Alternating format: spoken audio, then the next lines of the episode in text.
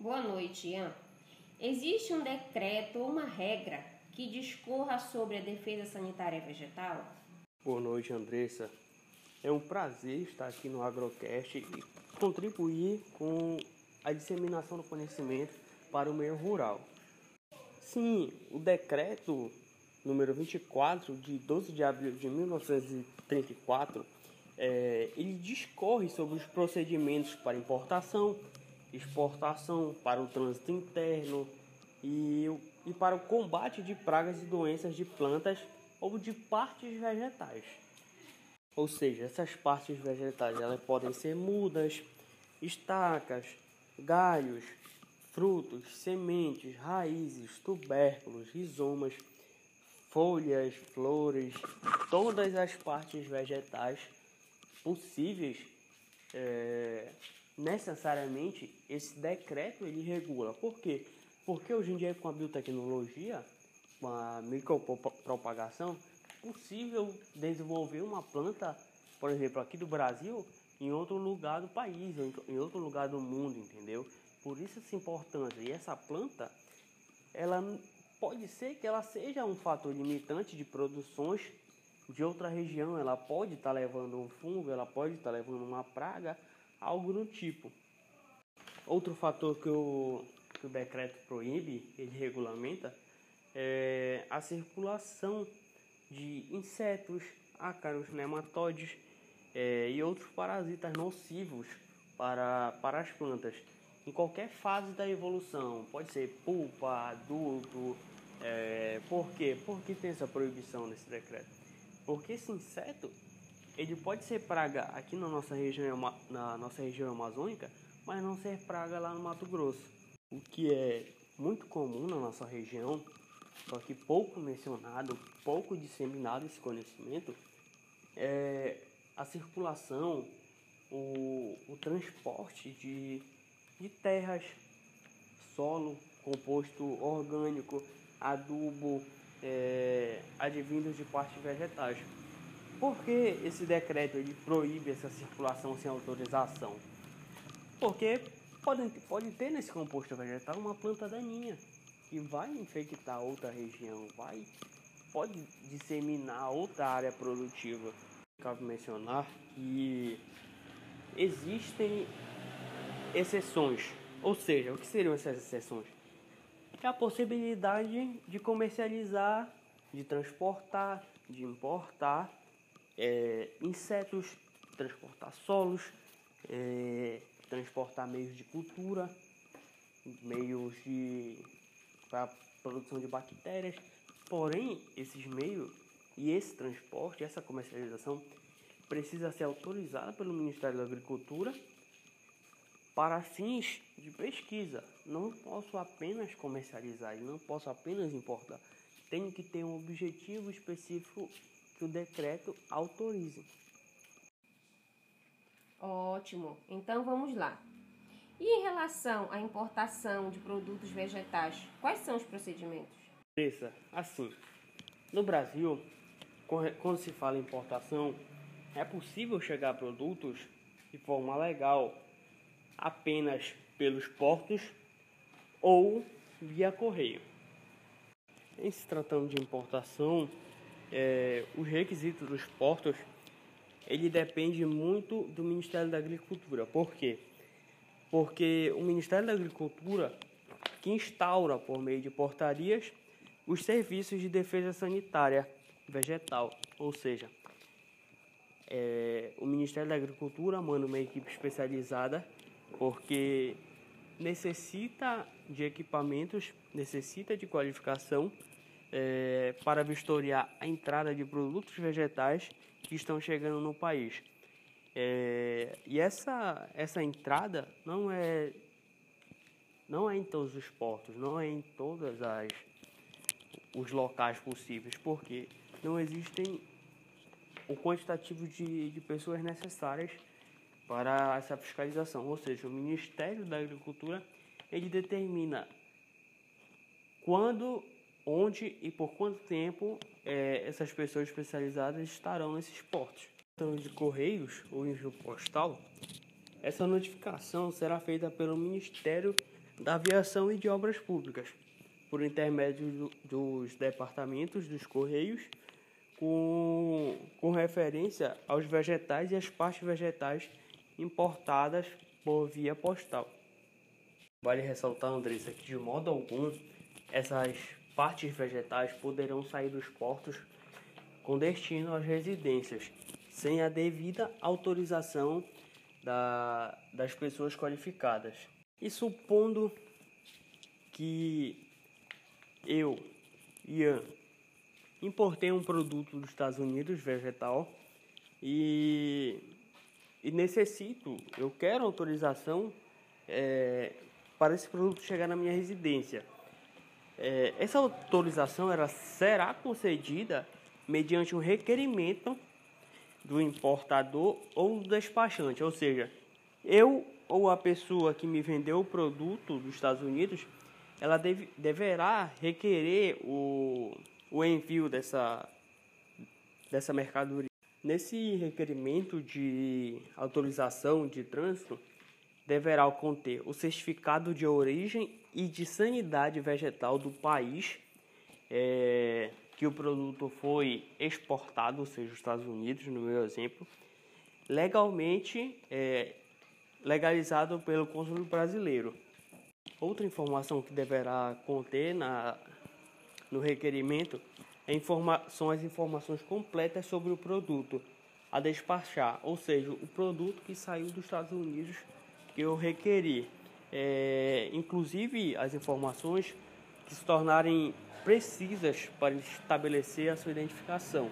O certificado de origem ele deverá conter informações como a quantidade e a natureza dos volumes presentes na, na caixa, o peso e a marca, o navio, a numeração do navio, a data que o produto partiu do, do país, a, a, descri, a descrição dos vegetais, das partes vegetais que estão presentes na, na embalagem, é, a identificação do lugar da cultura, o nome do exportador, o nome e o endereço do destinatário, ou seja, o meu endereço, a data em que se realizou a, a inspeção. E por último, e não menos importante, o atestado de que os produtos exportados são considerados isentos de doenças e pragas nocivas às culturas do Brasil, ou seja, da região em que eu resido tem um fator muito importante a ser mencionado. As pessoas que vão, por exemplo, para fora do Brasil, Europa, Estados Unidos, Ásia, certas pessoas elas trazem partes vegetais consigo na bolsa. Essas partes vegetais, ao chegarem no, no país de origem, ou seja, no Brasil, ela não necessariamente precisa de um certificado de, de transporte. Eu não necessito de um certificado emitido pela Defesa Sanitária para eu chegar aqui e trazer a planta para minha casa. Eu não necessito. Porém, ao desembarcar no, no porto, no aeroporto, o Serviço de Defesa Sanitária Vegetal ele vai, ele vai realizar um exame para saber se o produto está em ótimas condições, se ele está é, apto a entrar aqui. Se ele não, não apresenta nenhum fungo, nenhuma bactéria, nenhum ácaro. Um fator muito importante a se observar é que em caso de sonegação ou falsificação de declaração, ficam os infratores sujeitos à apreensão dos produtos e, além disso, de outras penalidades previstas em lei. Em se tratando, Andressa, de exportação, o Ministério da Agricultura também é, regulamenta esse serviço. Ele fornece o certificado de sanidade, porém, é, com países em que o Brasil não, não tem uma, um acordo com relação a essa certificação, não, não se faz necessário. Cabe ressaltar que os exportadores do Brasil que pretenderem, é, que quiserem esse certificado para exportação, eles devem requerer é, com uma necessária antecedência ao serviço de defesa sanitária. Ou seja, não, não pode ser em cima da hora eu, eu querer decidir exportar meu produto. Não pode ser assim. Tem uma antecedência, tem uma data específica. Mas aí você me pergunta, Andressa, mas por que essa antecedência?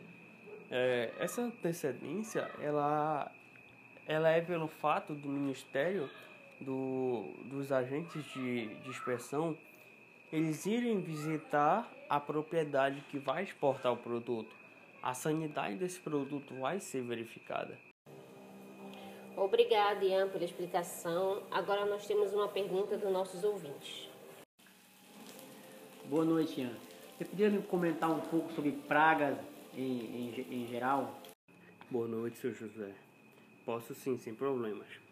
É, o Ministério da Agricultura, por intermédio dos técnicos encarregados da, da execução né, das medidas de defesa sanitária, é, eles poderão inspecionar qualquer propriedade que seja. Pode ser fazenda, sítios, chácaras, entre outros. Após uma, uma visita em qualquer propriedade, qualquer região do Brasil, é, os inspetores da Defesa Sanitária, após essa identificação, eles poderão delimitar uma área, uma propriedade que apresente essa praga e essa praga necessariamente tem que interferir diretamente na produção nacional.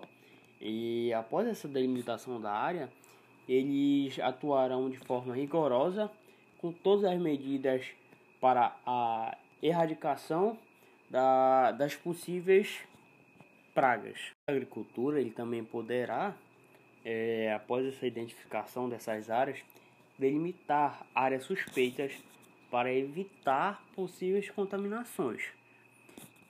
Que é bem óbvio, porém pouco respeitado, é, que fica proibido dentro dessas áreas interditadas, dessas propriedades que se encontra essa praga, o trânsito, o trânsito de pessoas, de animais, o trânsito de, de carros. Por quê?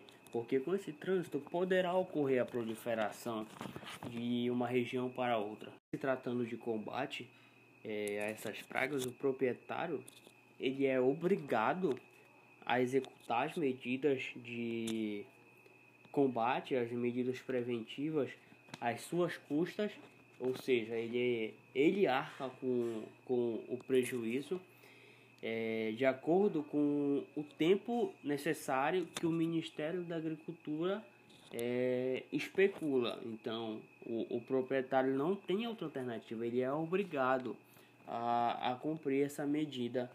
Quais seriam esses gastos? Ele gasta com mão de obra, com material, aparelhos e utensílios de que lhe dispuserem ou forem fornecidos. Cabe ressaltar de suma importância que os participantes que voluntariamente se reunirem para combater as doenças e pragas nas, nas, nas vizinhanças de, de suas propriedades terão preferência em todos os auxílios que o Ministério da Agricultura pode proporcionar. Então é isso, gente. É, eu agradeço a atenção de vocês e o convite em participar do Agrocast, em contribuir com o conhecimento para o meio rural e outras oportunidades estamos aí.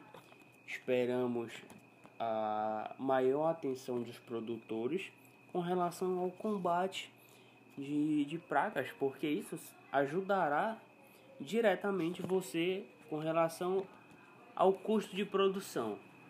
Ou seja, você agindo de forma correta, evitando pragas na sua propriedade, você não vai ganhar dinheiro.